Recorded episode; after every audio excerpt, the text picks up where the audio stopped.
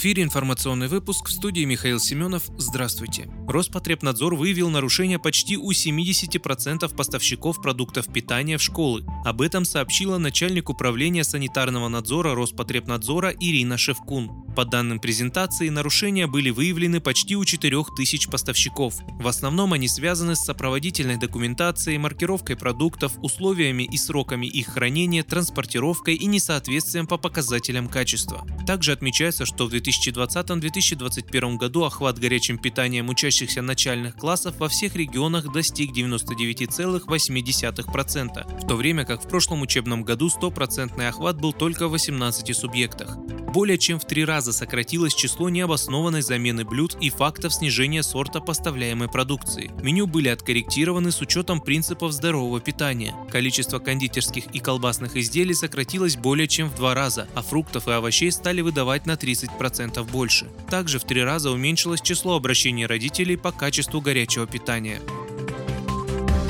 Сергей Миронов заявил, что пенсионный фонд – это магнит для коррупционеров, который вообще не нужен пенсионерам. Очередной скандал вокруг пенсионного фонда прямо указывает на необходимость ликвидации этой ненужной организации, которая превратилась в обузу для бюджета и никак не помогает пенсионерам, считает руководитель фракции «Справедливой России» в Госдуме Сергей Миронов. Такая реакция парламентария последовала после того, как стало известно о расследовании уголовного дела в отношении представителя руководства отделения ПФР по Сахалинской области за получение взятки в особо крупном размере. Напомним, что партия «Справедливая Россия за правду» давно добивается ликвидации ПФР и возврата к прямым выплатам пенсий из федерального бюджета. По словам лидера фракции, пора переходить от экономии на пенсионерах к экономии на чиновниках. Простора для оптимизации там предостаточно. Приоритетом должно стать благосостояние наших граждан, а не управленческие госструктуры, которые не нужны простым людям.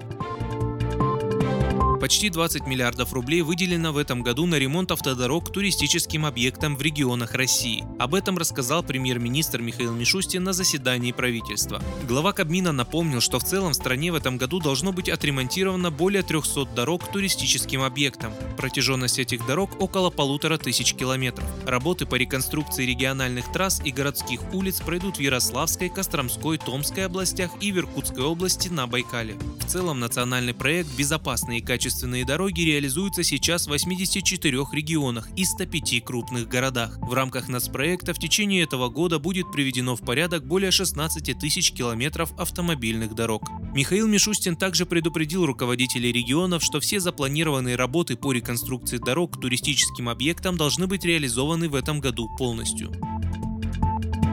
Доля спам-звонков среди всех входящих с неизвестных номеров составляет 70%. Об этом говорится в сообщении лаборатории Касперского со ссылкой на анимизированную статистику их приложения. Чаще всего в январе-марте нежелательные звонки поступали с предложением займов, а также от коллекторов. В числе других наиболее распространенных категорий связи интернет и медицинские услуги.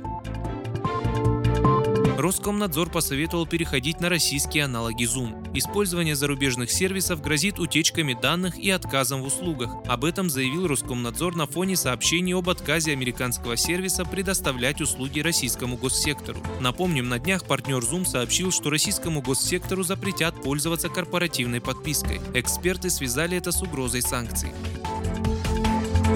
В России создадут федеральный регистр доноров костного мозга. Об этом премьер-министр Михаил Мишустин заявил в четверг на заседании правительства. Используя эту базу, специалисты смогут быстрее находить нужного донора для своих больных, причем не только в собственном регионе, но и по всей стране. По словам главы Кабмина, дорога добровольцам до места трансплантации и обратно будет оплачиваться за счет бюджета в порядке, который установит правительство.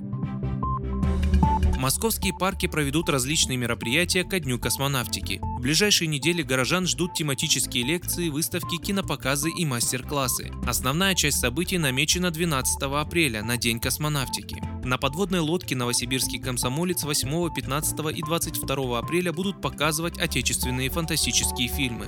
Уличный театр «Черный квадрат» 12 апреля покажет космический перформанс в выставочном центре парка Фили. Картины космонавтов Алексея Леонова и Владимира Дженебекова представят в парке Горького, а в Сокольниках 17 апреля можно будет послушать электронную музыку на космические темы. Кроме того, ряд онлайн-мероприятий, в числе которых видеолекции и мастер-классы, пройдут на страницах парка в социальных сетях. Вы слушали информационный выпуск. Оставайтесь на справедливом радио.